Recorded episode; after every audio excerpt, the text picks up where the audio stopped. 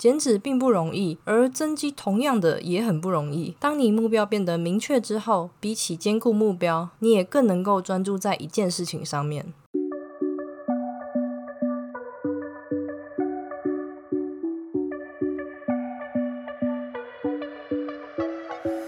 Hello，大家好，欢迎你回到贱女人的频道，我是这个频道的主持人卡罗。今天是第三十一集。今天要聊的主题是同时增肌减脂。如果呢你是第一次收听这个频道，这是一个从健女人的角度出发，并针对增肌减脂的心态面切入的频道。希望透过我的分享，可以让更多女孩了解训练和饮食是可以和生活平衡的。那么你准备好和我一起成为健女人了吗？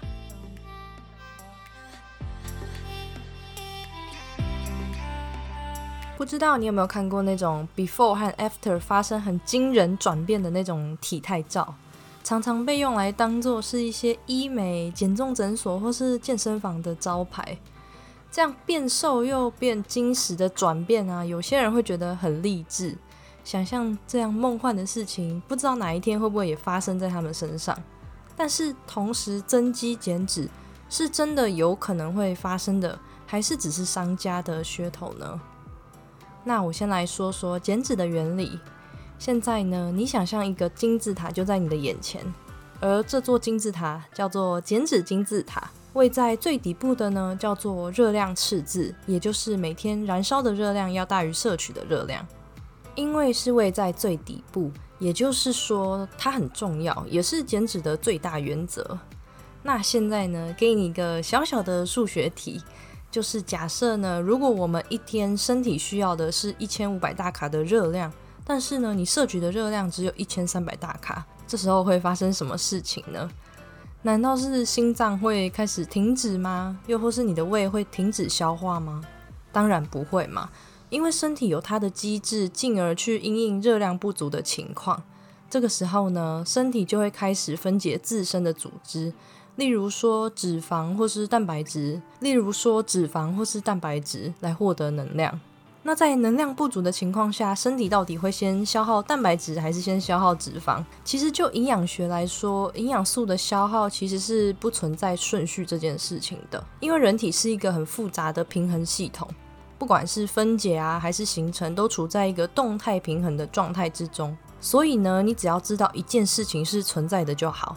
那就是当热量不足，身体就会决定分解自身组织。但是增肌正好是完全相反的概念，增肌是需要在身体有多余热量的环境中发生的。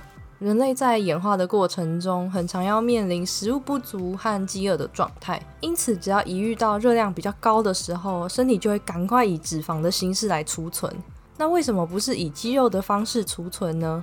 因为长肌肉需要的能量就比长脂肪还要高的很多很多，而储存脂肪可以在饥荒的时候生存下去。既然身体倾向选择生存，那长肌肉这么耗能的事情对身体来说一点也不必要。所以说，想要增肌，就要去提醒身体说，保存肌肉是必要的。这时候就需要有多余的热量，而且还要有足够的蛋白质。也就是说，增肌会处在热量盈余的状态。那刚刚提到的减脂呢，就是热量赤字的状态，所以想要同时增肌减脂是很困难的，因为这两个目标它的方向和概念上是完全不一样的。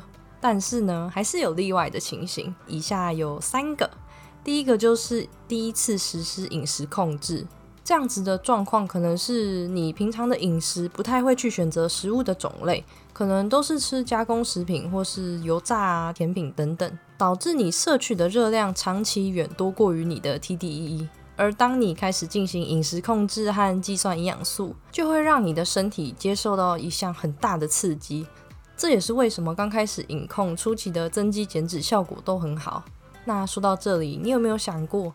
我在音频一开始提到 A、B 的对比照，很明显的那种照片啊，会不会很有可能其实就是处在这样子的状态呢？第二个，第一次重量训练或是刚回归训练的老手，如果你从来没有或是很久都没有好好的刺激你的肌肉，那在训练的初期，你的身体会出现大幅度的转变，即便重量做的不重，体态同样也会获得很有效率的进步。但随着训练时间拉长，身体就会适应你的训练，那同时增肌减脂的效果就会明显的下降。第三个，使用药物。你有没有听过同化类固醇呢？这是一种可以增加睾固酮的药物，对于想增肌的人来说，可能是一种黑魔法。那先不论这些药物对身体可能的影响，在一开始使用这些药物啊，是可以促进增肌减脂的效果的。但是呢，一段时间后，身体就会适应，然后就需要更高剂量的药物才能达到同时增肌减脂的效果。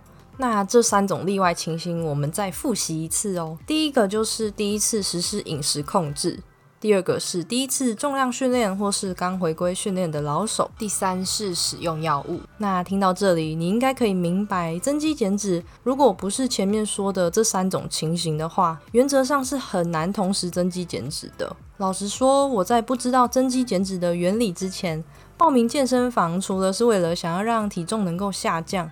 也很想要让脂肪都变成肌肉，而结果呢，就是脂肪的总数真的下降了。但是真的一直到很后面，我才发现我所做的努力其实都只是在减脂而已。而这也是为什么这集主要都在谈减脂与增肌的原理。因为如果说想要认真的改变身体的组成，却没有好好了解这样的状况到底是如何在身体进行，还有是什么样的情形才会发生，这样可能就会导致你的目标和实际上的方向是完全不一致的状况。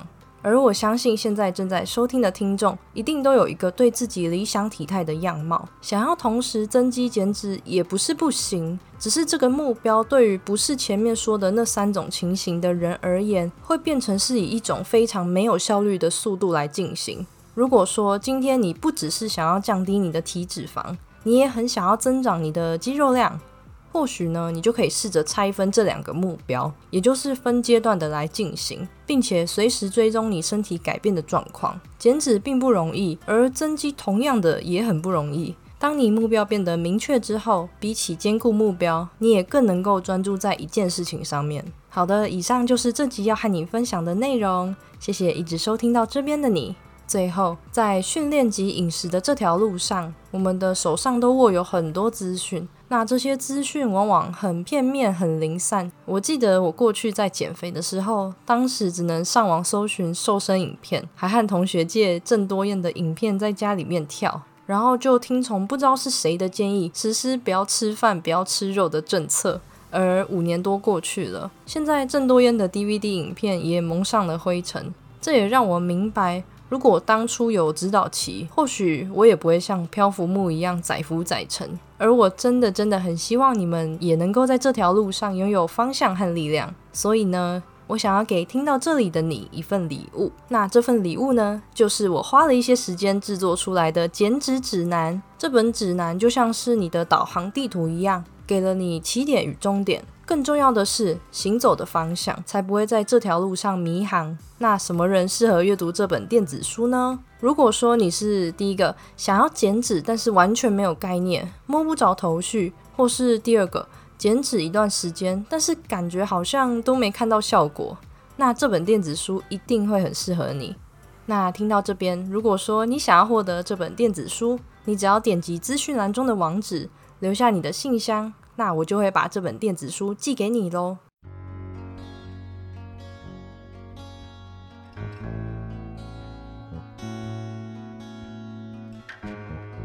如果你喜欢这一集，你可以留言和我分享，留言的网址我会贴在底下资讯栏。或是你也可以在 IG 上面 take 贱女人，并放上这一集的截图，账号是底线 Listen to Carol 底线，和我说说你的想法。或是你有任何问题，也都可以直接私讯我哦。如果你觉得这个频道对你来说有帮助的话，希望你能够花一点时间在 Apple Podcast 上面帮我打五颗星星，并且留言，这对我来说会是一个很大很大的鼓励，而且这样子也可以让这个频道推播出去，让更多人看见哦。